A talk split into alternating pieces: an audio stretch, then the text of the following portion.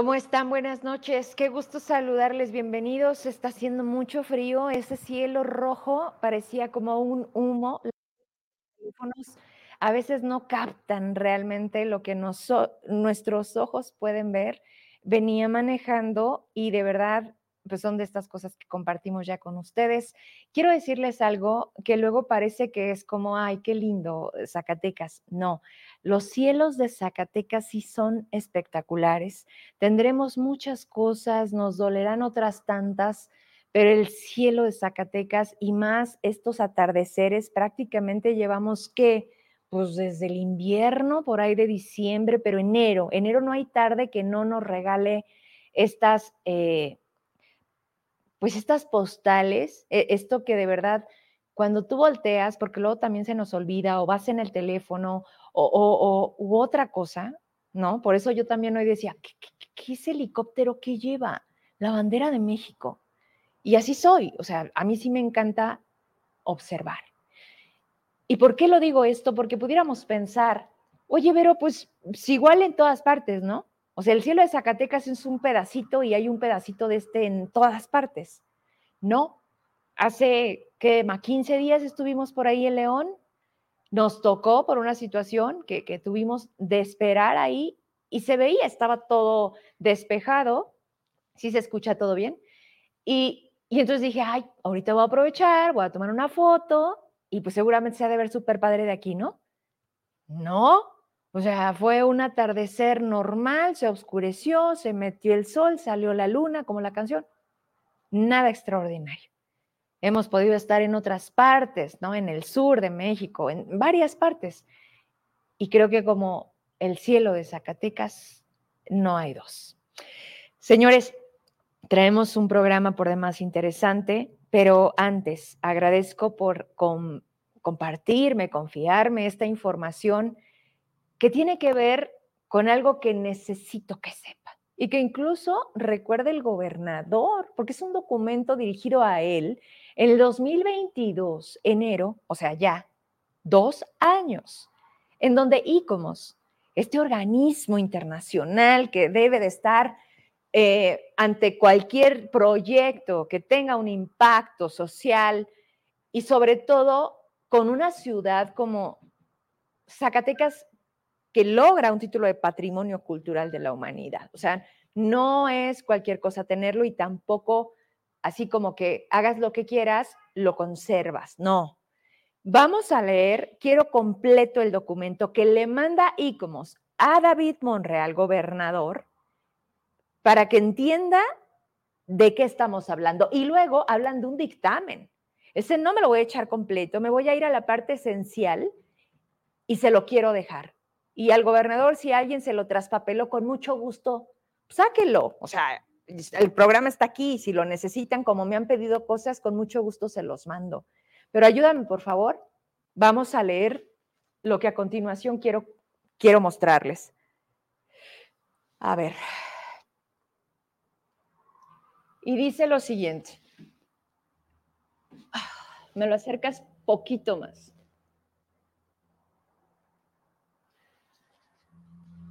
¿Y cómo es el Consejo Internacional de Monumentos eh, y de Sitios, de Sitios y Monumentos?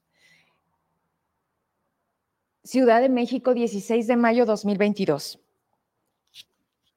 Ayer me di cuenta que me movía y se escuchaba diferente, entonces no quiero que falle el audio. Dice, licenciado David Monreal, gobernador constitucional del estado de Zacatecas, presente. Distinguido señor gobernador, el ICOMOS mexicano hace es la representación en nuestro país del Consejo Internacional de Monumentos y Sitios, ICOMOS, organismos no, gubernamental, sin fines de lucro, organismo ah, consultivo de la Organización de las Naciones Unidas para la Educación, la Ciencia y la Cultura UNESCO, dedicado a la conservación del patrimonio cultural, el desarrollo sustentable y la defensa y restricta de protección de aquellos monumentos y sitios que han sido inscritos en la lista de patrimonio mundial conforme a la Convención de la UNESCO para la protección del patrimonio mundial cultural y natural. Vámonos para abajo. La Organización de las Naciones Unidas ha propuesto a toda la humanidad la implementación de los objetivos de desarrollo sostenible que garantice una mejor calidad de vida pensando en el bienestar de las personas y del planeta en un marco de derecho fundamental a la prosperidad Al respecto, para las ciudades plantea de una manera particular el objetivo que pretende lograr que las ciudades sean más inclusivas, seguras, resilientes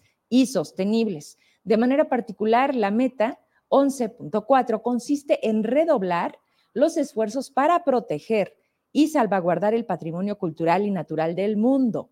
Esto porque se considera que para tener ciudades sostenibles es indispensable considerar el patrimonio cultural y natural que les dan imagen e identidad. A través de los medios impresos en Zacatecas, este organismo está en conocimiento de la noticia del proyecto denominado el segundo piso del Boulevard López Mateos en la ciudad de Zacatecas. Con profunda preocupación, esta nos plantea interrogantes sobre las posibles acciones dentro del polígono protegido o limítrofe al centro histórico, primera etapa del Boulevard López Mateos, que serán necesarias para realizar la obra de este ambicioso proyecto de mejora y dignificación de la movilidad interurbana de las zonas metropolitanas Zacatecas-Guadalupe. A este particular es conveniente recordar que el Centro Histórico de Zacatecas fue merecidamente reconocido e inscrito en la lista de Patrimonio Mundial en 1993, hace 30 años, motivo por el cual ICOMOS Mexicano tiene como compromiso inalineable misión, obligación y razón de ser la protección del patrimonio tangible de nuestro país inscrito por la UNESCO en la referida lista de Patrimonio Mundial. Ahí pone con altas y entre comillas y, cursiva, dice, las mencionadas publicaciones periodísticas, aunque ciertamente parciales y no oficiales del proyecto, le representan al ICOMOS mexicano motivo de grande preocupación y nos impulsan y motivan a solicitarle de la manera más cordial, tenga usted a bien, conceder la oportunidad de sostener una comunicación directa con su gobierno y equipo, de manera que sea posible escuchar, conocer y ponderar el fondo del proyecto aludido en la prensa local. En este contexto y coyuntura nos complace anexar a la presente masiva el dictamen que el ICOMOS mexicano elaboró en 2007 para sustentar y exponer razones por las cuales no es recomendable continuar con la implementación del proyecto del viaducto elevado propuesto en términos de los impactos que se generan sobre el paisaje urbano, el patrimonio y lo que ya hemos mencionado. A ver, vámonos hasta abajo. Bueno, le dice, agradeciendo de antemano, le solicita la atención al dictamen que se adjunta, que aquí lo tengo. Reitera respetuosamente la solicitud de agendar una reunión de trabajo virtual o presencial en donde sea posible conocer y valorar el proyecto del segundo piso a fin de aquilatar la iniciativa para estimular las propuestas que plantea el gobierno del Estado que tiene a su cargo. Hasta ahí, ¿verdad? Bien. O sea, desde ahí le están diciendo, ok, solamente lo firma la doctora María de Guadalupe Cepeda Martínez, vicepresidenta nacional, y Raúl Enrique, el doctor Raúl Enrique Rivero Canto, coordinador del comité científico. A ver, regreso a cuadro en lo que preparamos el dictamen.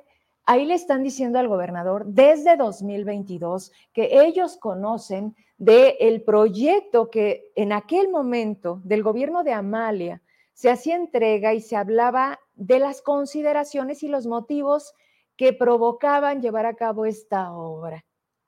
Le dijeron, debes de poner, de preponderar, de que esto, una ciudad inclusiva, sustentable, ¿no? Ya se los leí, no, no, no, no se pierda, de que la inscripción en Ciudad Patrimonio tiene un valor y tiene una obligación y que tiene también una responsabilidad que cumplir. Me voy rápido al dictamen, haciendo referencia a lo que este documento marca, y me voy a la parte importante y regreso para abrir el, el programa con mi invitado, que por supuesto es parte del tema que vamos a abordar. Este documento son siete hojas, pero voy a agarrar desde aquí. Dice, ahora bien, entre los atributos y valores que el Estado mexicano destacó ante el Comité de Patrimonio Mundial al solicitar la inscripción del sitio, se mencionó en varias ocasiones esa calidad paisajista del conjunto entre los más destacados atributos que se merecían estar en esta lista. O sea, ¿por qué Zacatecas está inscrito en, esta parte de eh, de patrimonio cultural, ¿no?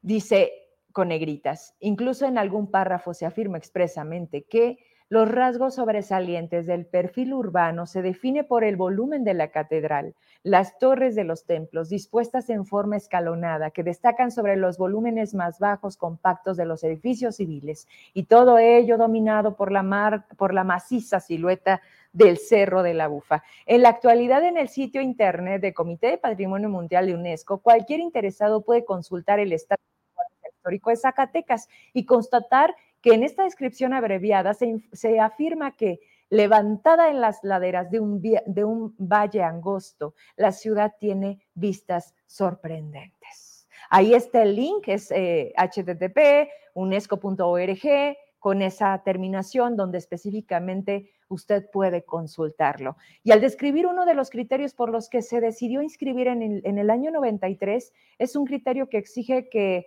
que se proponga eh, eh, parte de la arquitectura, de sus edificios, de sus paisajes, un testimonio representativo de una historia humana. Se menciona que el Comité del Patrimonio aceptó en su oportunidad a Zacatecas en esta lista porque el paisajismo urbano del centro histórico se amolda a la topografía del, del empinado valle que se sitúa en esta belleza sobresaliente. En fin, está por demás interesante. Ah, quiero cerrarlo aquí. Mencionan al arquitecto eh, Héctor Castanedo, que en paz descanse, que ayer hablábamos de él, les da ese recorrido virtual. Dice, la obra proyectada tiene otras características que a pesar de la eficiencia en el tránsito vehicular que se pretende, no agregar y si, y si, resta, y si restan calidad al espacio público, que hablábamos ayer, actualmente ocupando el Boulevard López Mateos. En primer lugar, el espacio, eh, el espacio bajo esa vialidad con distancias mínimas a, a parámetros ocupando una buena parte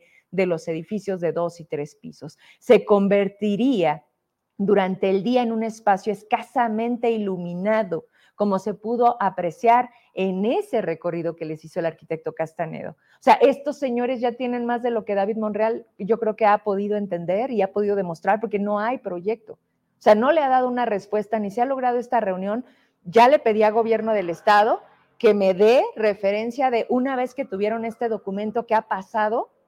Digo, porque nadie conoce el proyecto, porque no hay proyecto, ¿no? Entonces, como respuesta es, al ICOMOS no le han entregado lo que se ha solicitado. Sin embargo, regreso a cuadro. Yo creo que con esto, bueno, termino el punto cuatro, ¿no? Creo que es importante. Ahí dice, el comité científico tiene noticia de la existencia de estudios de vialidad y transporte relativamente recientes elaborados con insumos de programa parcial de Centro Histórico Zacatecas, aprobado por el Cabildo de la ciudad, en los que analiza con detalle ese problema, pero cuyas conclusiones no indican la necesidad de construir una infraestructura como la prevista y en cambio sí propone un mejoramiento sustancial en el sistema de transporte colectivo, única manera efectiva de reducir el movimiento excesivo de vehículos. Yo creo que hasta ahí le dejamos, vienen las conclusiones, todos los ingenieros y arquitectos que forman parte de este, de este comité, y creo que más claro no se puede, regreso a cuadro.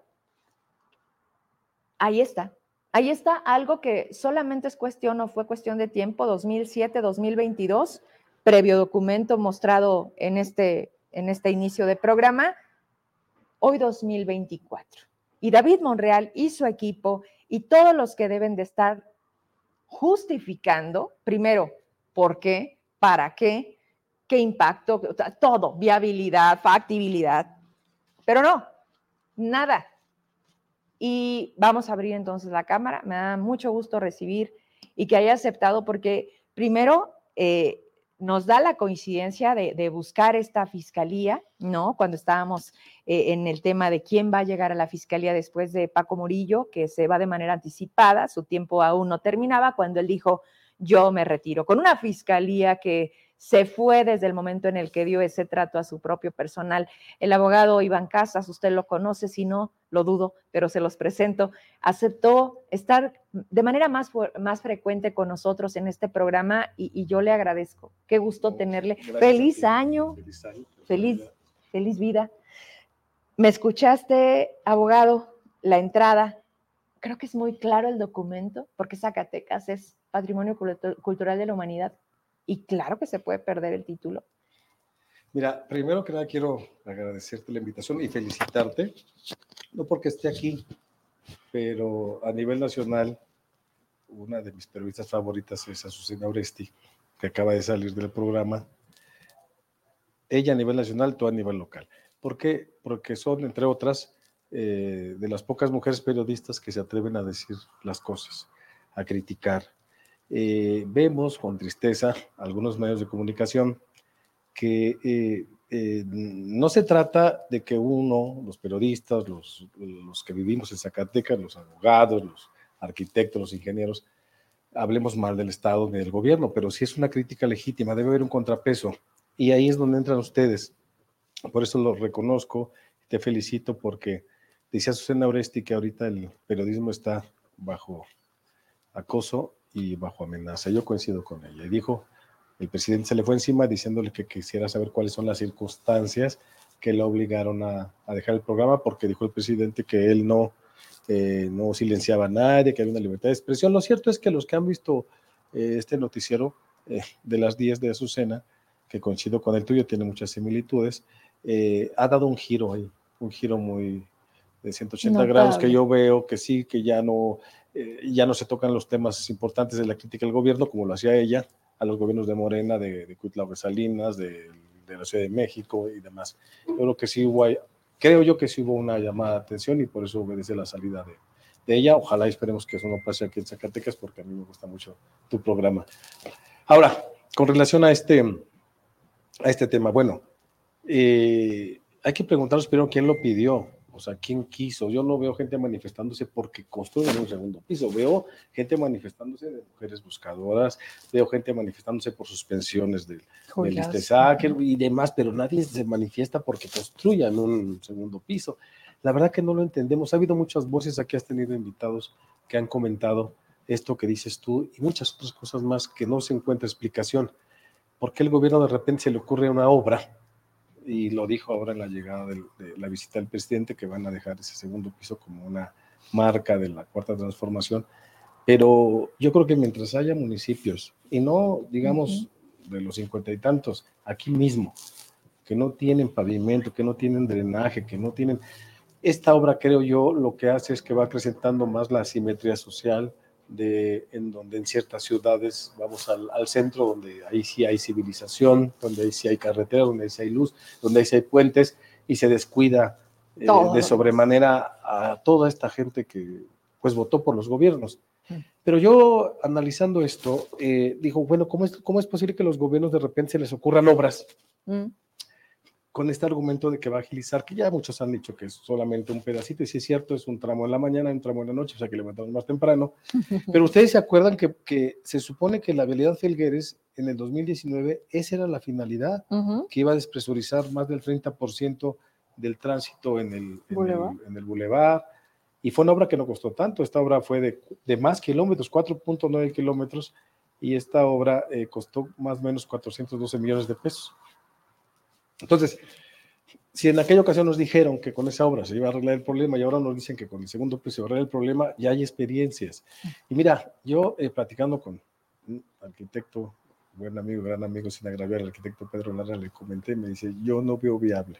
A lo mejor no le gusta que lo diga, pero él me dice que cuando le preguntaron, dijo, yo no lo recomiendo, es un pedacito muy corto que va a arrancar aquí a la altura de porque no se conoce el proyecto, que va a arrancar aquí a la altura de, la Escuela de Minas, más o menos por ahí, va a subir y va a bajar allí por el Chaparral, más o menos. Y te va a hacer un embudo. O sea, va a bajar y va a bajar. Pero todo lo que tú acabas de decir, se va a perder visibilidad, se va a perder luz. Mira, no ha pasado, y decía ayer Cuauhtémoc Calderón, si tú ves Champs-Élysées en París, no hay segundo piso.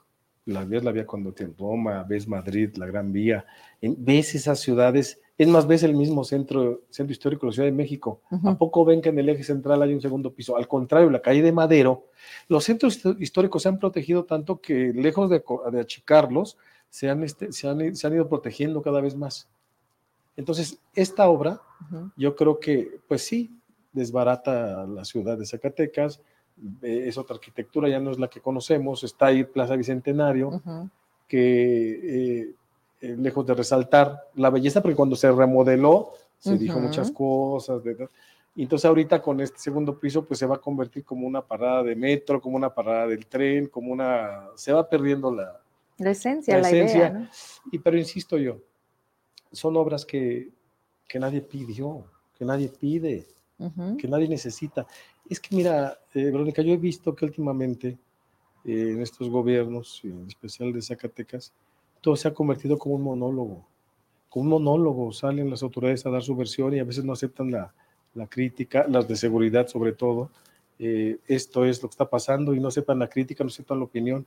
Eh, hace un año empezó este foro de seguridad que hoy, tengo entendido que hoy en la mañana hubo una reunión un plan. de la paz. Vamos a ver porque no hay claridad de qué es lo que se va a hacer. Yo veo con preocupación lo que está pasando en el Estado y no es que uno critique, mira, eh, pero uno tiene que decirlo porque creemos que tenemos la calidad moral y profesional para decirlo.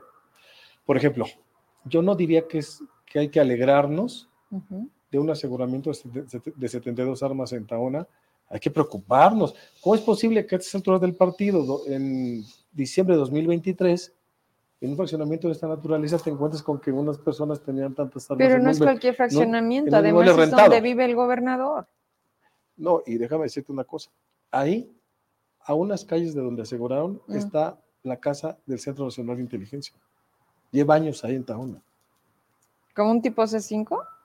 No, no, no. Lo que era el CISEN, que ahora es el Centro Nacional de Inteligencia, tiene su sede en ese fraccionamiento. Entonces, entonces imagínate. Mira, yo decía que es muy preocupante porque estas cosas que pasan no deben de pasar en Zacatecas. O sea, cómo llegó todo este armamento Zacatecas, cuando lo metieron, de qué manera, qué hora. Y yo decía que hay que fortalecer las policías municipales, mucha gente de, municipales y de tránsito, y estatales, pero sobre todo tránsito, porque los grandes aseguramientos a nivel nacional han sido detectados o detenciones por un agente de tránsito. Recordemos la detención del Chapo Guzmán, lo detuvo la Policía Federal porque el, el taxi donde iba creo que le faltaba una luz y lo detuvieron. Recordamos aquel enfrentamiento que hace unos 20 años se murió uno de los Ariano Félix en Culiacán porque lo paró un tránsito. Y se empezaron a, pelear ahí y murió uno de los Arellano ahí en la carretera. A manos de un agente de tránsito, los dos murieron. Recordemos la detención de este eh, Facundo Rosas, que está buscado por un tema ahí de, también de Rápido y Furioso y estos temas ahí de, de Genaro García Luna. Fue detenido en la Ciudad de México porque atropelló a una mujer, se intentó ir y lo paró tránsito. Entonces en México vemos, con, en, perdón, en Zacatecas vemos con preocupación cómo aquí puedes andar sin placas, con mm. placas extranjeras, nadie te para el tránsito lo más que llega es estar en el centro histórico, cuidar que la gente no se estacione en lugares no indicados, pero hay que fortalecer la policía de tránsito, la policía municipal. Eh, he escuchado con preocupación en la fiscalía que están renunciando muchos agentes de la policía de investigación. ¿Qué va a pasar? Qué bueno que tocas eso, porque volvemos al ah. motivo que te trajo aquí y, y por qué tuvimos este afortunado encuentro, abogado. A ver, hubo promesas, ya que hablas de, quiénes son, dónde están, qué están haciendo. Un compromiso en esa minuta de tantas eh, mesas que no lograban concretarse con los trabajadores y fueron muy claros con las peticiones. O sea, era quiten a esta persona, este es un acosador, esta persona trae esto. Y escucho hoy a quien siempre dijimos que iba a ser porque además no nos equivocamos, si tú recuerdas, yo aquí lo dije después de un programa con, el, con, Arturo Nale, y, y, decíamos, bueno, ojalá nos equivoquemos, porque es un fiscal a modo, es un fiscal que pone el gobernador y con qué cara va a pedir resultados cuando él le va a decir usted me puso. Pero fuera de eso, le dijeron, a ver, mueva a estos vicefiscales o fiscales de otras este, subdirecciones y resulta que los dejan a los mismos.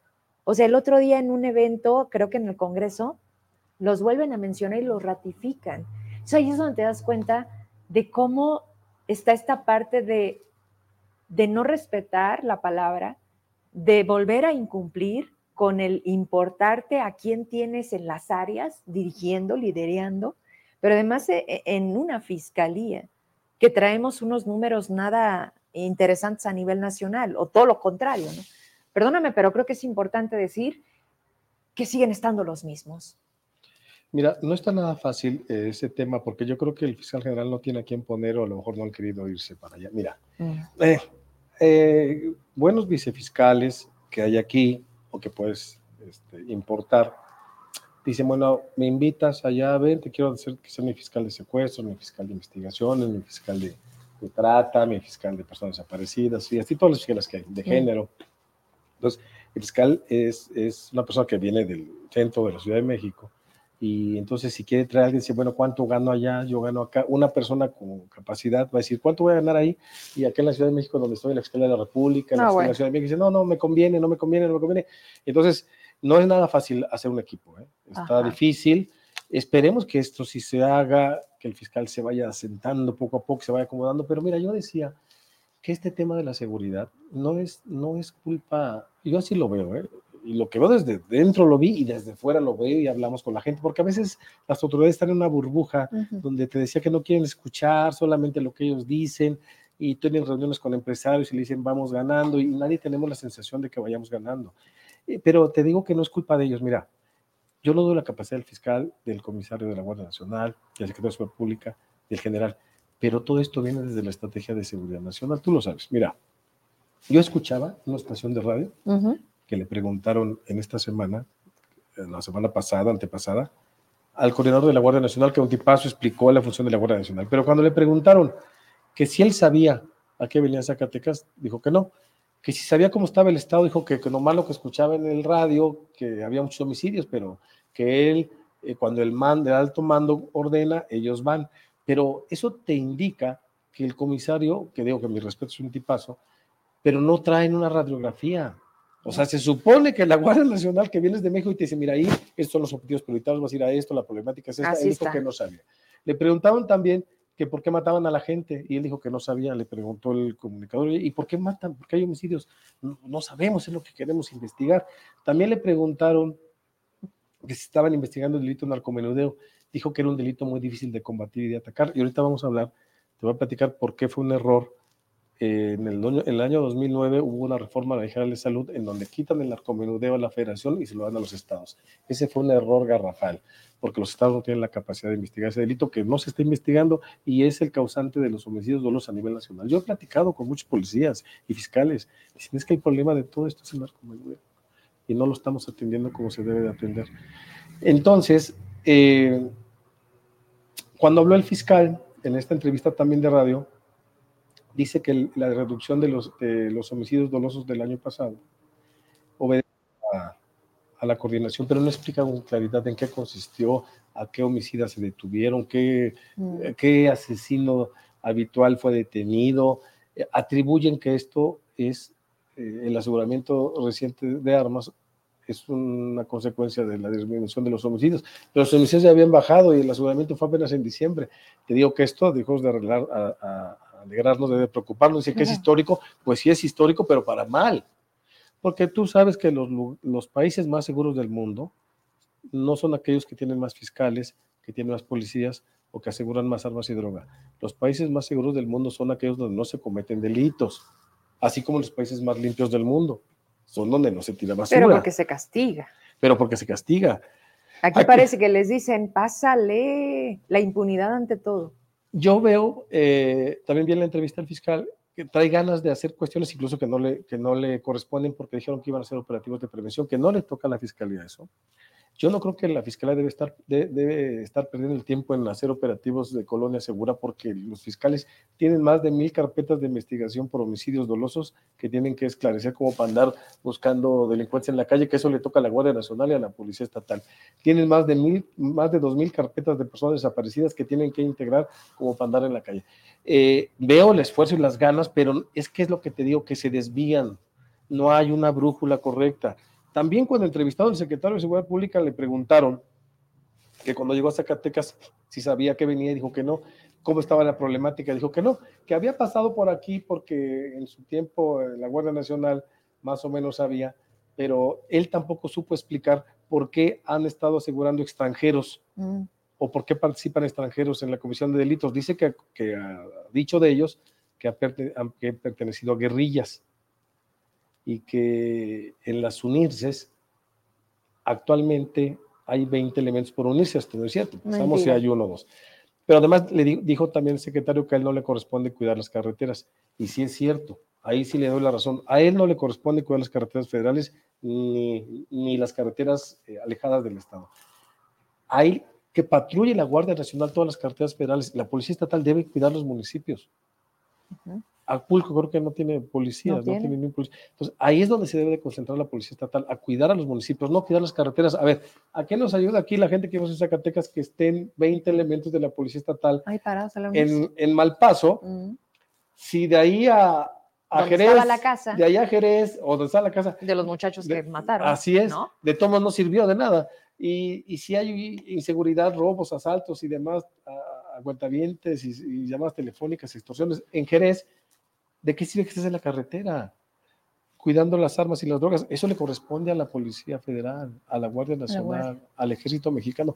Yo se los he dicho muchas veces, el gobierno tiene que hacer una estructura. Aquí también estuvo contigo el licenciado eh, Flores. Sí, Jaime, Flores.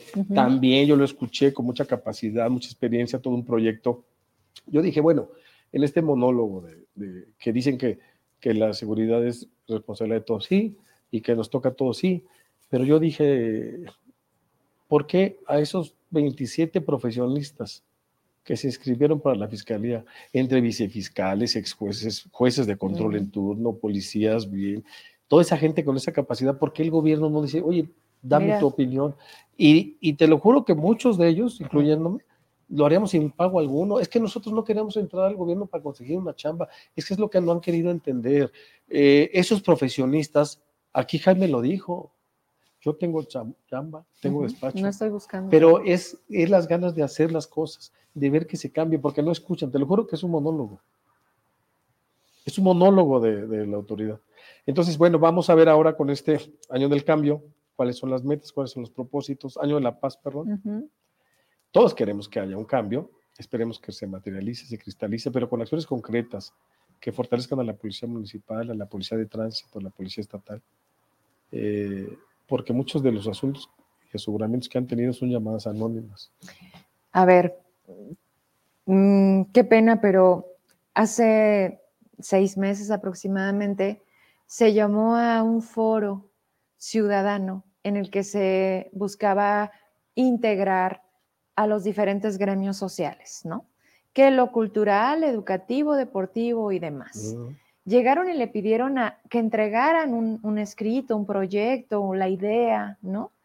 No pasó nada. En ese tiempo todavía estaba Gabriela Pinedo de secretaria general, o sea, y, y, no, no pasó más. O sea, fue como un, te estamos poniendo atención, vamos a generar un cambio, te escuchamos.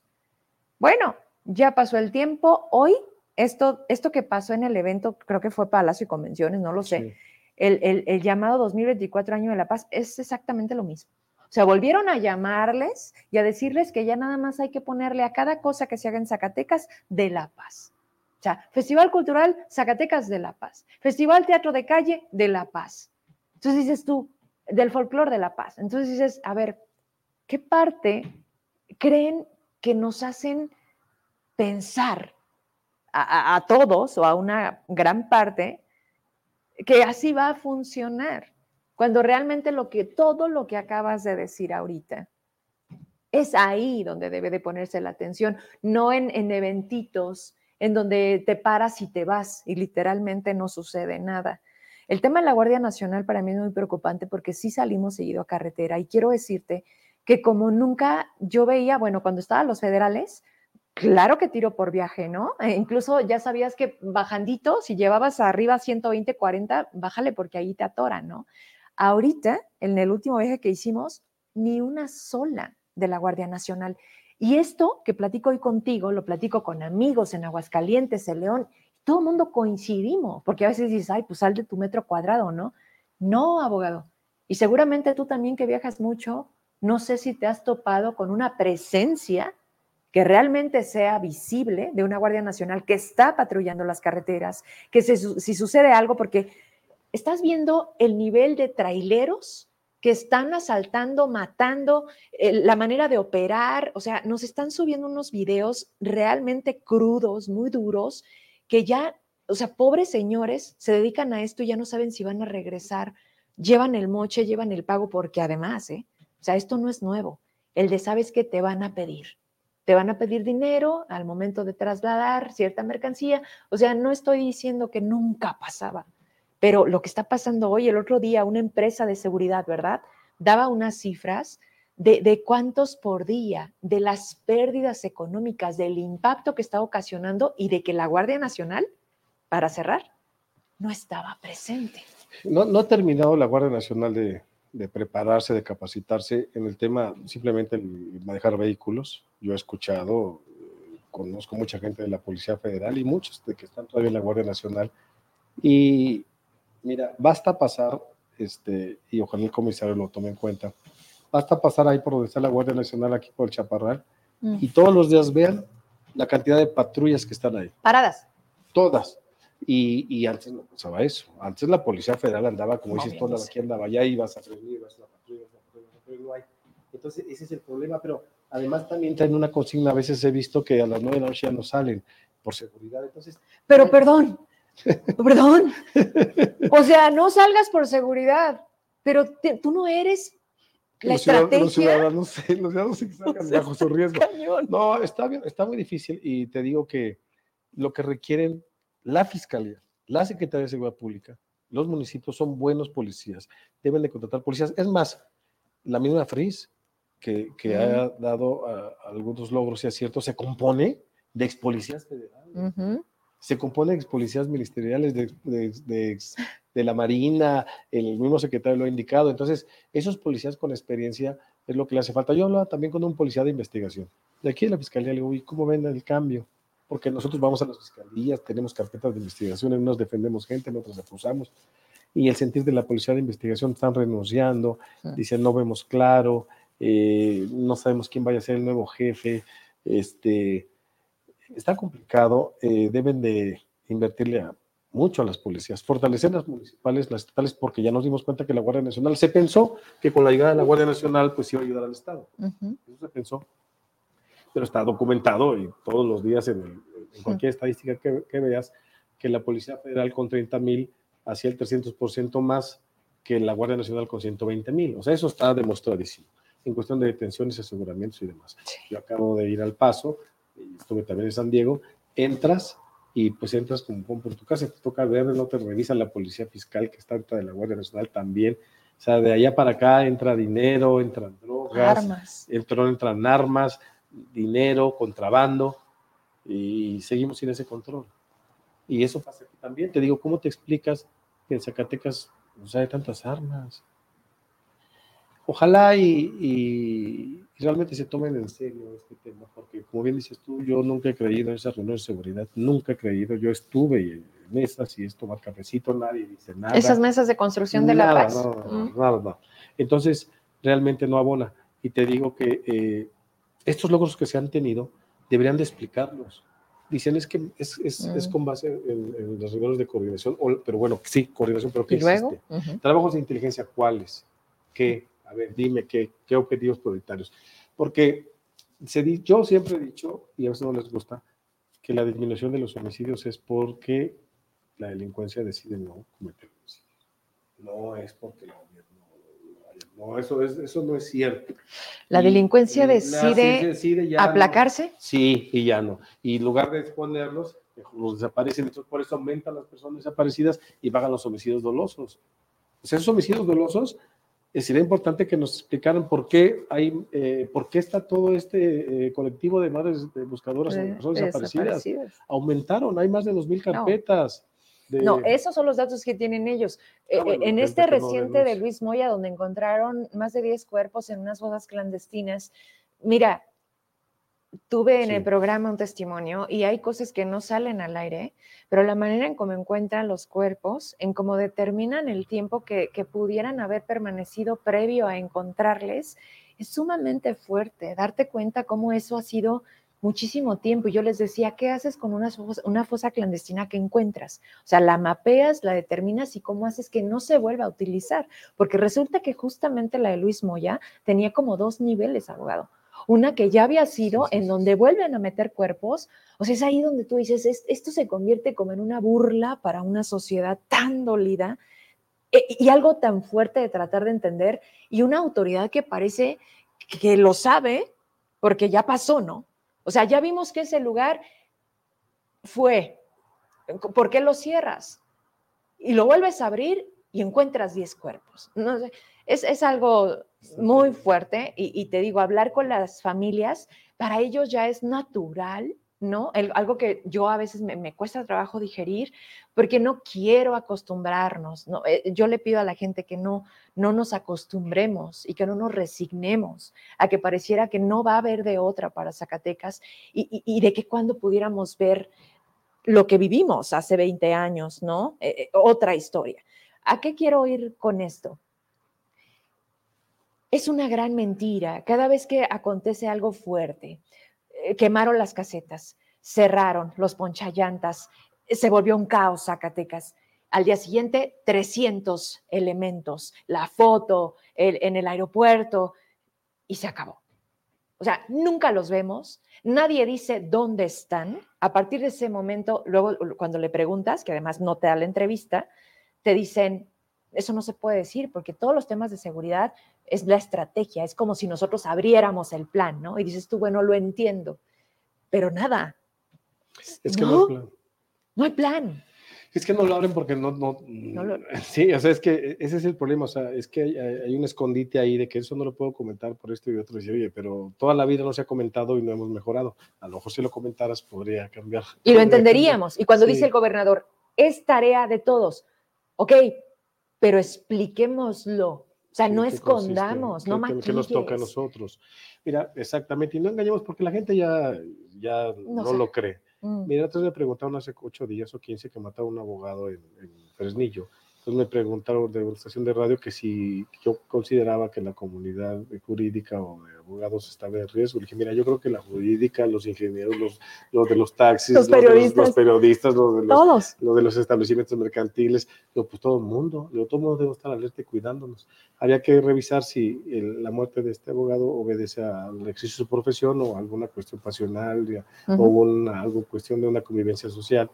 Pero lo cierto es que todo el mundo debe estar alerta de todo tipo, ¿no? Sí. Eh, eh, no sé, no sé realmente, yo entiendo que hay una estrategia nacional, pero los estados deben de agarrar, el gobernador debe de decidir y decir, bueno, porque el gobernador es la máxima autoridad aquí.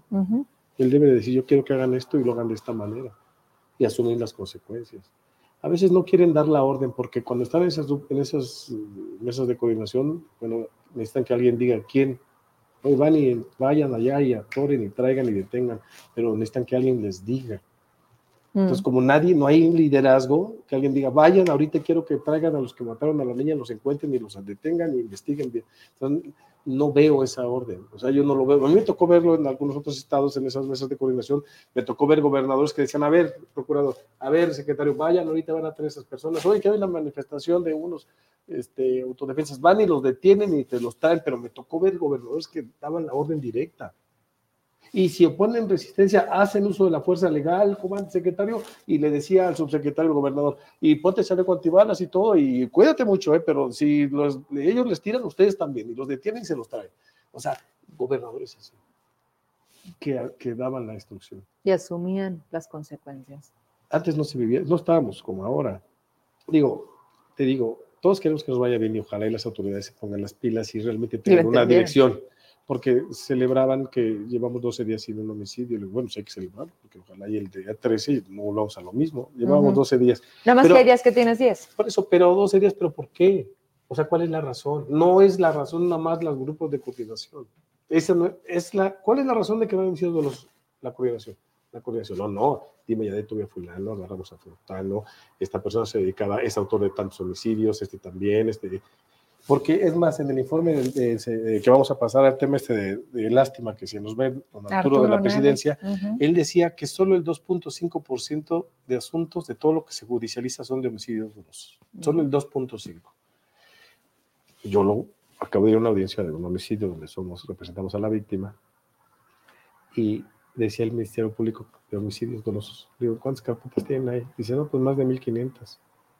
Pendientes por judicializarse pendientes por esclarecer. Y las que se van agregando. Y las que se van agregando. Pero te digo, esas son las de homicidios dolosos, pero las de personas desaparecidas las tenemos acá. Sí bajaron 50 mm. homicidios este año, pero que nos digan cuántas de personas desaparecidas aumentaron. Está muy complicado. Pero te digo, ¿qué podemos hacer?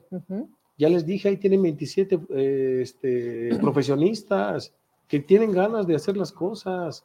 Los fueron ignorados todos. Todos fueron ignorados. Por decir algo. O sea, ¿Cuánta- ¿Cuántos? Y me, y me incluyo, y lo he hecho al aire, porque además tú sabes a lo que le quieres entrar. No somos personas improvisadas en nuestro terreno, si tú quieres, ¿no? Pero, pero aquí lo más tremendo es cómo menos. O sea, no, no, no, no, no. Este cuate sabe mucho. No, no, no. Va a venir aquí a mover las cosas. Ni lo, ni le abras. O sea, están en una actitud de, de- o nos, nos va a meter a la cárcel a nosotros, ¿no? ¿no? O sea, nos, nos va a investigar a nosotros, ¿no? Sí, sí, ese es el temor. Ese es el temor. ¿Qué hacer? ¿Qué, qué sí? ¿Qué sí como sociedad? ¿Qué sí desde donde estamos? ¿Qué, qué nos puedes proponer que esa parte no dejemos de ver, que sí nos toca? Eh, eh, ¿Qué recomendación Ah, puedes darme? No, sí lo hemos hecho y lo hemos dicho. O sea, lo que nos toca a los ciudadanos zacatecanos es hacer lo que nos toca, hacer las cosas bien, cuidarlos, ser un buen ciudadano, eh, traer tu vehículo en regla, eh, educar a tus hijos, eh, alejarlos de las drogas. Mira, te decía yo de las drogas. En el año 2009 hubo una reforma a la Ley General de Salud. Se reformó la ley, unos 400 y tantos, en donde el narcomenudeo estaba contemplado en el Código Penal Federal y entonces ese delito se deroga en el Código Penal Federal y se pasa a los estados. En la Ley General de Salud dice que las entidades federativas serían, serán las competentes para eh, combatir este delito. En 2009, el entonces procurador Medina Mora, alguien de la Fiscalía General de la República le dice que quitarnos el narcomenudeo porque eso nos infla la estadística. Acuérdate que las fiscalías son Mm. estadísticas. Yo he dicho que de nada sirve que la Fiscalía General de la República aquí tenga un trámite de carpetas de investigación bajísimo, cuando afuera siguen habiendo armas, drogas y muertos. No, de nada nos sirve, de nada nos sirve tener un índice bajo. Bueno, entonces Medina Mora le vende esto a Felipe Calderón y Felipe Calderón reforma la Ley General de Salud y le pasa la competencia a los estados, en donde a partir de 2009, eh, si una persona trae menos de 5 kilos de marihuana, 5 kilos o menos, es competencia del Estado. Y si 5 kilos o más, es competencia de la federación. ¿Tú sabes cuándo va a investigar la federación? Nunca. Si una persona trae 30 gramos de cocaína, es competencia de la federación. Si trae menos de 30, es competencia del Estado. Mira, la policía ministerial, la policía de investigación no tiene la capacidad para combatir ese delito. Casi en todos los países del mundo este delito es competencia federal, porque los policías viven aquí, son de aquí, y los policías federales pueden combatir el delito y se van Sí. pero aquí no pueden. Mira, en el 2013, 12, se anunció la creación del Centro de Operación Estratégica, aquí donde ahora está la Fiscalía de Personas Desaparecidas, es aquí en Sí. esta colonia. Se invirtieron más de 15 millones de pesos, vino el ex procurador Murillo Cara, el gobernador Miguel Alonso, inauguraron con más de 15 millones de pesos el Centro de Operación Estratégica, que consistía en que el Estado y la Federación iban a combatir los delitos de alto impacto, narcomenudeo, extorsión y secuestro.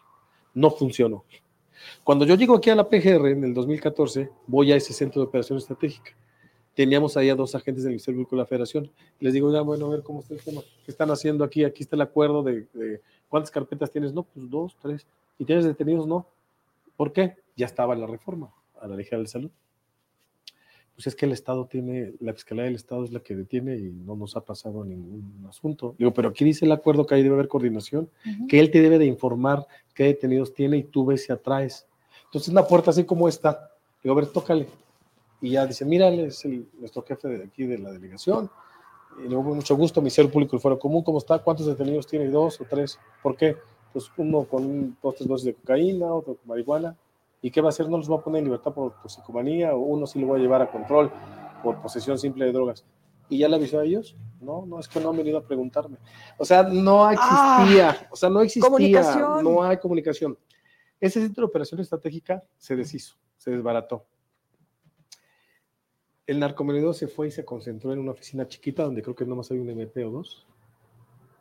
Yo decía a manera de risa que como el centro de operación estratégica no funcionó, pues después pusieron ahí secuestros. Y como secuestros tampoco funcionó y no encontraron a las personas, pusieron la Fiscalía de Personas Desaparecidas.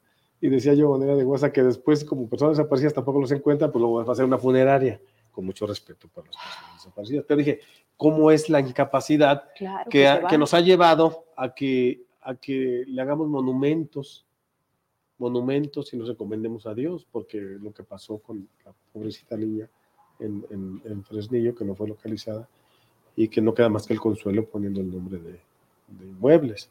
Pero no podemos dejar que eso siga pasando. ¿Qué nos toca? Cuidarnos, apoyar a las autoridades, pero te digo, no nos escuchan. Aquí han desfilado contigo eh, varios. Bueno, los han despedido por venir a denunciar, hablando de, de- de corrupción, de tratar de cambiar el- eh, las cosas, ¿no? O sea, que dices, oye, esto no puede pasar, vengo y te lo digo, gobernador, le dicen, gobernador, atiéndelo, escúchanos.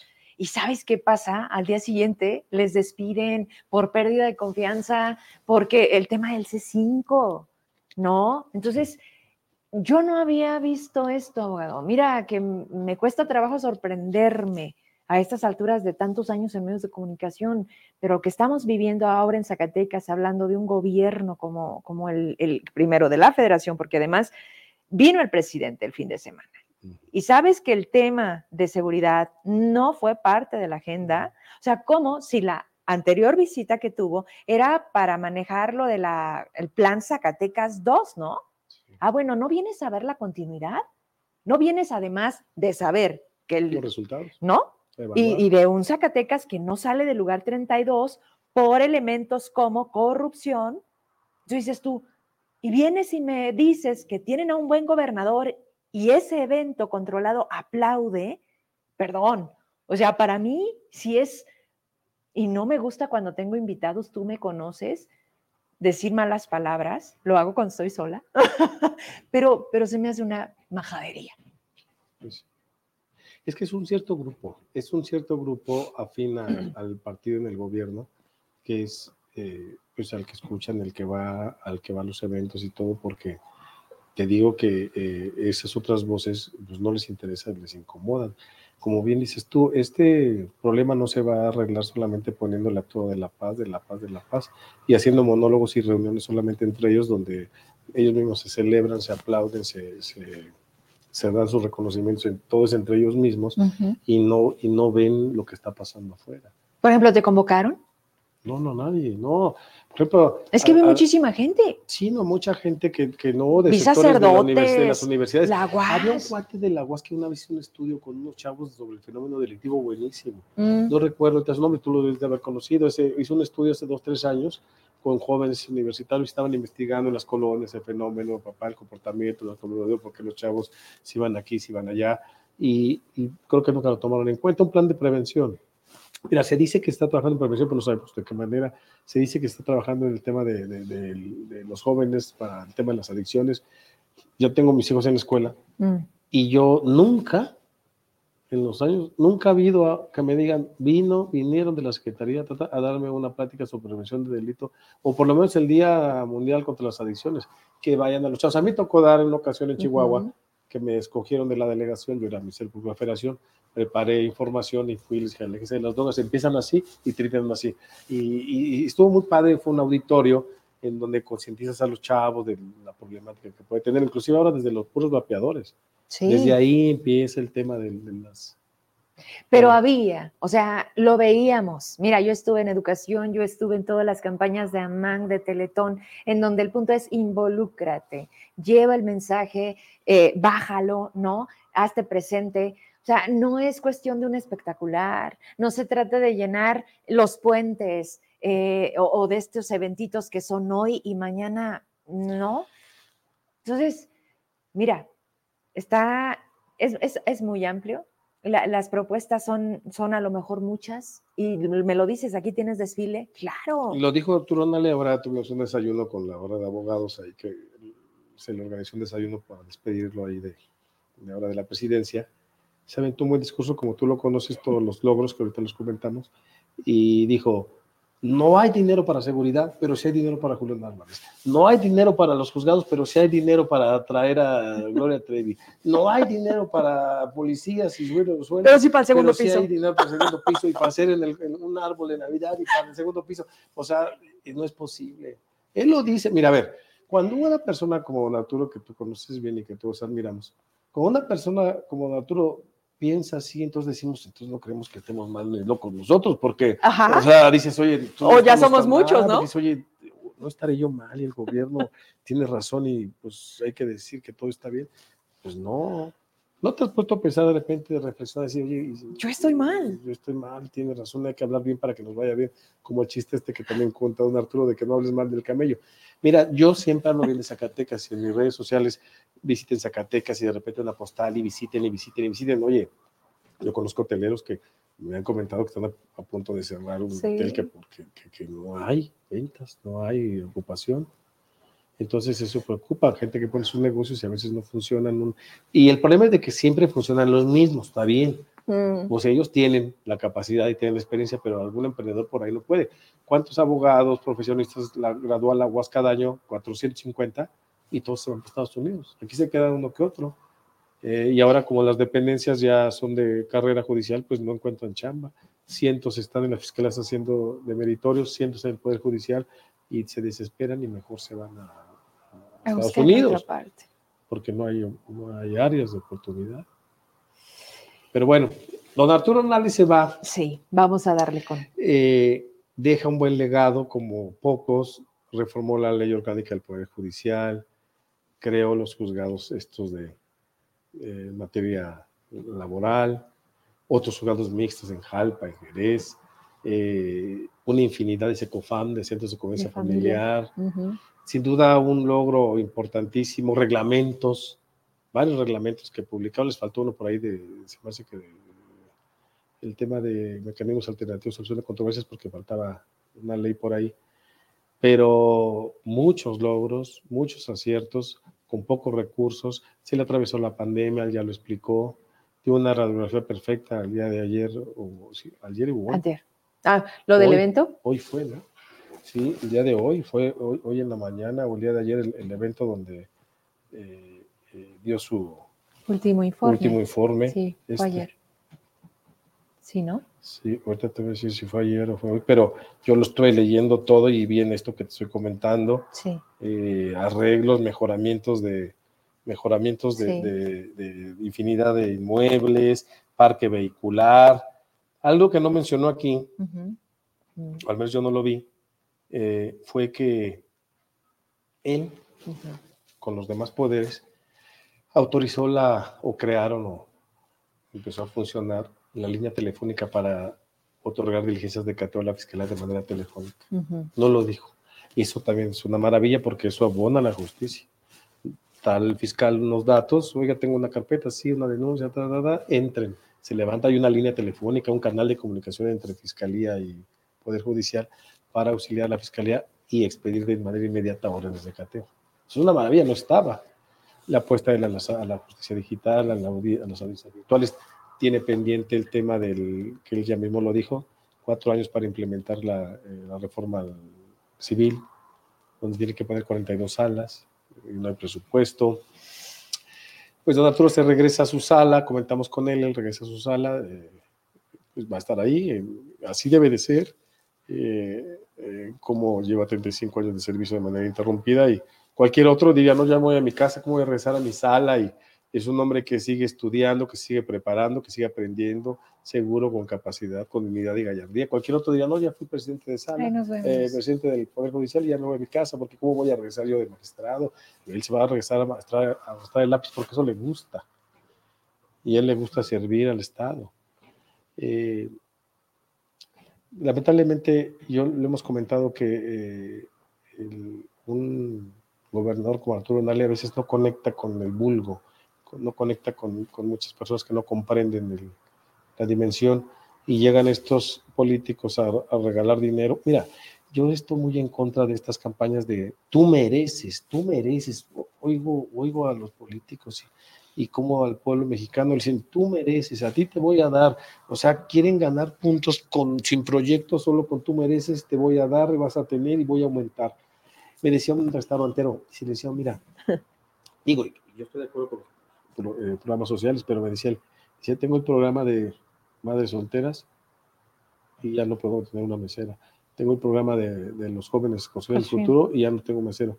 Tengo el problema de adultos mayores y ya, ya no. Dice, entonces todos se juntan y, y, ya nadie viene conmigo aquí a, a, trabajar. ¿Y dónde está? En Estados Unidos hay, un, hay una campaña muy fuerte ahí de unos senadores que están en contra de estas ayudas, de estas ayudas de los homeless, porque cada vez hay más comedores públicos y cada vez más, más, más. Y hay un sector de Estados Unidos que dice, no estamos en contra porque no queremos mantener. Estoy de acuerdo con los programas, estoy de acuerdo con todo, pero no debe ser eso la base para que un país crezca. El dar, el dar, dar y dar, y tú mereces, porque esa es la campaña que traen. No, pero el tú mereces a costa de qué?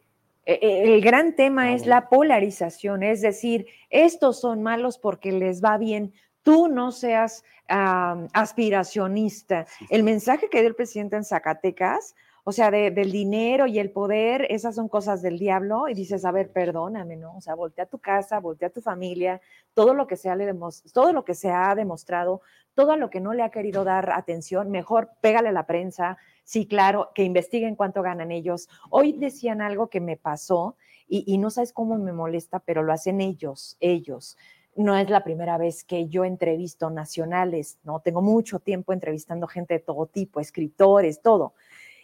Y tú llegas y, le preguntas, saludas, dices tu nombre y dices, oiga, respecto a este tema, ¿y sabes qué es lo que hacen los de la cuarta transformación? ¿De qué medio eres? Eso es para ver cómo matan al mensajero, es, para ver el, el, espérame un poquito, ah, sí, claro, es que eres de Latinos. Ah, no, claro, no, pero en Zacatecas además les dicen, allá, ciérrale, o sea, no la dejes, súbelo a la camioneta. Evitan, evitan, son este, violentos. En sus discursos nunca yo había vivido lo que hoy hizo una Dan Augusto, una Claudia Sheinbaum, un presidente en el que ya se atreve a particularizar, a decir López Dóriga, lo que pasó con Ciro. O sea, lo de Ciro, por favor, ya pasó un año, abogado. Y no, y no saben quién es. Ahora lo de Azucena. Estuvo Pigmenio en la mañana con Ciro y le dice, yo le pido a Azucena que venga casi casi y se disculpe porque, oye, que no confunda sus palabras. Ahora resulta que se quiere hacer la víctima. Y no, pues claro, es que aquí la, única víctima puede ser el presidente. Sí, es lo que. Digo que yo sí vi un cambio drástico en el programa, porque pues ella era de las pocas mujeres, digo, como tú, que dicen las cosas como son y como debe de ser. Pero últimamente no está gustando eso. Eh, no sé, no sé qué está pasando, no dan entrevistas. Si tú quieres preguntar de algo, bloquean. Eh, y se supone que en este gobierno no se silenciaba nadie, lo que decía, no se censura. Es muy difícil. Yo digo, todos estamos de acuerdo en que se combata la corrupción. Mm. Pero necesitamos datos reales, no nomás discurso. Para afrontar el problema tienes que conocerlo. Para saber una solución y cómo involucrar, tienes que decir la verdad. Y estos señores es una bandera constante, maquillar otros datos. Y desde ahí yo creo que la gente se siente ofendida, no todos, porque también no todos tenemos la misma comunicación. ¿A qué me doy cuenta? Te lo digo con una denuncia muy rápida. Eh, Miguel Ausa, que pudiéramos decir aquí, a qué distancia estamos, Mazapil, El Salvador, todos estos municipios que de alguna manera, por alguna razón, me llega el contacto y me dicen, mire, batallamos mucho para comunicarnos con usted, nos dijeron que la buscáramos. Así está la cosa. Oiga, ¿desde cuándo? Desde hace tres años. Dices tú, oye, pues a lo mejor no le toca todo a David hoy, le tocó a Tello y es un dejar pasar de los anteriores y le dices, bueno, pues se puede hacer esto. ¿Qué te dice la gente? ¿Qué te pide mayormente? Me lo dicen a mí. Oriéntenos. ¿Conoce algún abogado? O sea, siempre es en un tema penal, familiar, eh, laboral. Ahora que llegó David, se dio una desbandada de despidos, mal hechos, porque además se firmaba sin membrete, a, veces sin titulares, porque acuérdate que el gobernador se tardó meses en nombrar al gabinete completo, ¿no? Entonces, e, esas cosas, ¿qué, ¿qué lectura te dan? yo creo que los políticos de este, de este gobierno, de este, de, este partido de Morena, y me atrevo a decirlo así, le apuestan a que no puedan comunicarse, que, un programa no sea tan accesible en algunas zonas del país, en este caso Zacatecas, en algunas comunidades, y pues allá no la ven, ¿no? Allá nada más les llega el apoyo, allá la televisión sigue siendo los canales de siempre, no hay Netflix, no hay plataformas. Entonces, manténlos así. ¿No? El, presidente dijo que Morena era una, una máquina de hacer pobres. Primero los pobres, O sea, nunca se han equivocado en el mensaje. Saben perfectamente que multiplicando a los pobres los tienen más bajo su dominio. Porque entonces, ¿qué oportunidades tiene este país de decir, ¿no? Los empresarios, los constructores. Yo recuerdo, porque de aquí viene, un presidente de Cámara eh, de, Mérida, era de Mérida eh, eh, el Rayo, que estaba en CEMIC Nacional, Tabasco era un presidente que se le ponía al presidente de México, que le mandaba con desplegados en los periódicos, en el Reforma y así, y le decía, aquí estamos, y como tú quieras, pero la obra pública y los constructores de México se respetan. ¿Sabes qué pasaba, abogado? Al día siguiente, el particular del presidente o el de, le decían, vámonos, siéntense. Se veían acá en lugares, este, allá en México, y las cosas se sentaban a hablar. O sea, hoy yo le apostaba, aquí los tuve, son mis amigos, todos somos Zacatecas. Y nada más sacan un video de Rebeca de Alba diciendo, Rebeca de Alba, que lo que dices de Zacatecas no es así, que vengas. Y ya, ¿crees que con esa campaña pues ya vamos a cambiar la carita, no? O sea, no, nos estamos equivocando y nos volvemos a equivocar y parece que no entendemos. Y eso duele y desespera. Y también llegas a un punto en el que dices, entonces, entonces, ¿para dónde, no? Es que no se puede tapar el sol. Mira, inclusive aunque medios eh, o sociedad civil en general hablara mal del Estado, pero si el Estado va bien, ni le harían caso, pero es que se habla con, bases. O sea, la gente no, no está inconforme nada más porque sí, porque por son cosas que están pasando. O sea, por más que quieras hablar mal de Canadá, que digas que es inseguro, cualquiera te dice estar loco, llegas allá. Entonces, aquí se dice, ahora, lo que yo digo es que deben estar abiertos, escuchar, Escuchar a los medios, escuchar a, la sociedad, escuchar a los sectores. El Consejo Ciudadano de, Seguridad no se ha creado. Eh, se creó en su momento por Alejandro Enrique, luego se desactivó y nadie le quiere entrar y nadie... No, y quien le quiere entrar lo quitan. Porque no, es el contentillo. Si no, dices lo que, si no haces lo que ellos quieren, no. entonces no. Me invitaron, me dijeron, Vero, vamos a, a Torreón, creo que en Coahuila mira lo que pasó, este es un ejemplo clarísimo de cómo los empresarios se volcaron y entonces fue, ¿quieres? Ah, bueno, está esto establecido, tu gobierno, porque además los gobiernos van y vienen y, nosotros nos quedamos aquí. Entonces, nosotros vamos a poner las cosas que queremos porque lo estamos haciendo a largo plazo. Y tu gobierno te tienes que adaptar y caminar con nosotros. O sea, a Zacatecas le ha faltado ciudadanos con más carácter y menos dejados y menos aplaudidores, porque, porque de verdad es que muy rápido les callan. Tú dices, los medios de comunicación, ¿cuál es? Si sabes que Televisa ya tronó, si sabes que TV Azteca tuvo que quedarse con una este, repetidora, o sea, si no les das convenio, los matas. ¿No dijo el, perdóname, el imbécil del PRI? O sea, ¿quieres, quieres este, matar a un periodista? Pues mátalo de hambre, ¿no? Entonces, Tú, tú, Alito, cuando tú me hablas de Azucena Oresti, ella finalmente era una empresa, Milenio. Yo soy Verónica Trujillo. ¿Sabes lo que representa ser un medio independiente en un estado como Zacatecas con un sistema que siempre busca una campaña para desprestigiarme? Sí, sí, sí. No una. lo difícil. Entonces dices, cuando me dices, espero que no busquen acallar mi voz. Pero por eso empecé yo hoy felicitándote, porque aquí sí se dicen las cosas. Digo, yo me he dado cuenta de ciertos medios que no, no, no a veces mando un mensaje, digo, y, no, y no, lo, no lo comentan. Mm. Yo entiendo, entiendo porque eh, traen esta línea del gobierno, del gobernador, del gobierno de hablar bien, de hablar bien, de hablar bien, pero tienes que señalar y la crítica es constructiva. O sea, no todo es decir que está bien, porque no es así. Y, es que en el gobierno a veces piensan que uno está en contra, no es eso, de verdad que no. O sea, vamos, uno tiene que señalar. Y tú decías que la gente no se levanta, es que la gente no estudia, no lee, no se informa, ese es el problema. Decíamos, ¿por qué la gente no se, no se inconforma con lo del segundo piso? Porque algo está pasando que, que, no sé si la gente ya está resignada. Hablaba yo de una anestesia colectiva. o sea, algo pasa que ya la gente está desinteresada, diciendo es que no, pasan y pasan gobiernos y no pasa nada y no pasa nada y no pasa nada y dicen con estos ni con estos ni con estos de los que van a llegar entonces te digo algo no sé nos intercambiamos mensajes y, de veras ha sido muy grato este encontrarte o sea, sabía de ti, de, tu profesión, de allá afuera, ya sabes cómo se vende esto. Todo el mundo nos conoce sin conocernos. Entonces, Vero Trujillo, sí, claro, e- X. Iván eh, Casa, sí, claro, es muy buen abogado, es penalista. Entonces, es- son como flechazos de referencias.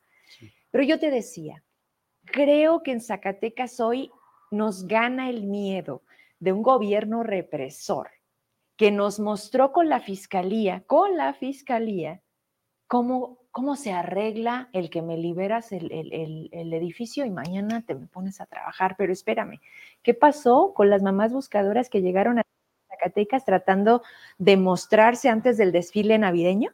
Sí, sí. ¿Y qué pasó? Golpearon a gente. Ahí lo que alcanzamos a subir. Hoy me subían el video y me dicen, pero no ha pasado nada. Entonces, mi, mi- mi- mi criterio me dice que si la gente sale, se manifiesta, va a ser reprimida, va a ser violentada, porque hoy, hoy el gobierno de David Monreal ha visto así la forma de controlar el Estado. No sé. Pero sabes que lo que tú haces, lo que hacemos, eh, nos da la satisfacción de poder hablar y decir las cosas sin miedo y sin temor, porque a mí me han dicho, Alicia, ¿y tú por qué dices eso? ¿Qué no te afecta? No te afecta a ti. Y, y, si, ¿y por qué dices que no están haciendo bien las cosas? Pero te va a escuchar el gobernador y bueno, y bueno ¿pero qué quieres que haga? no soy No, pero yo no soy empleado, o sea, yo lo digo porque es lo que pienso y es la libertad, es la pluralidad y es el tema de la libertad de expresión, por eso las libertades. No, pero no te conviene, yo no dependo, yo trabajo ahí, a veces tengo mis temas, decía también aquí, este, y sí, cada vez hay más, hay más problemas, cada vez buscan a más abogados particulares porque a veces los servicios públicos no son suficientemente efectivos o no son bien pagados y tienen mucho trabajo. Hay buenos defensores públicos, hay buenos asesores jurídicos públicos, pero es tanta la carga de trabajo Que a veces no pueden atender los temas y por eso los Crecen echan los problemas. particulares. Hay muchos problemas todos los días. Pues entonces vamos a extrañar a Nale. Pues sí, vamos ¿Quién a ver. podría llegar ahí? Vamos a ver, vamos a ver. Hay buenos magistrados, vamos a ver quién. eh, es que mira, Nale, pues era un personaje que aparte de ser un, un abogado, un jurista y que entiende todo muy rápido, eh, pues es político, es un buen administrador, es un hombre visionario, tú lo conoces muy bien, todos lo conocemos.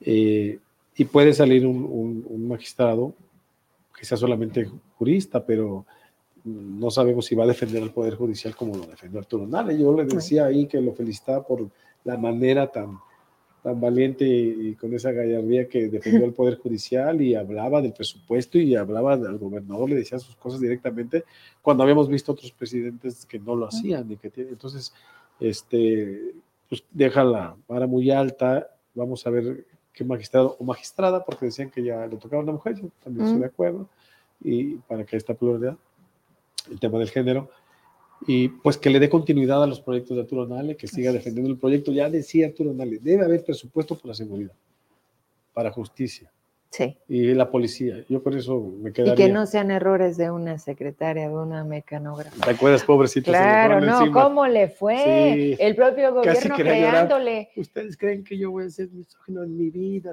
y empezó a aventar. No, aquí lo tuve. En fin, este, cierro con esta pregunta porque ayer me lo preguntaron. ¿Se puede amparar? O sea, el segundo piso va. Ya, ya es un hecho, ya fue aprobado por el Congreso, el dinero ya se dio una parte, en fin, la empresa ya está elegida. La pregunta de la gente hoy en Zacatecas es, ¿qué podemos hacer? ¿Se genera un amparo? ¿Qué figura?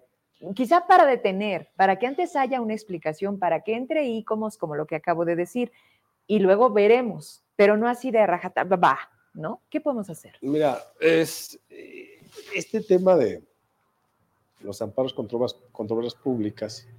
Mucha gente los ha promovido por expropiaciones, por encuentran algún derecho que se viole y donde pueda operar alguna suspensión de plano, como pasó, por ejemplo, en el Tren Maya. ¿Te acuerdas que Sí. el, el presidente se le fue encima al juez, a un juez especializado, no recuerdo su nombre, que lo traen ahí en, en, en friega porque ha conseguido varias suspensiones, y también a la Corte, que es lo que le molestaba al presidente, cómo es posible que un juez frenara estas reformas. Frenó, por ejemplo, el juez, ahorita te digo.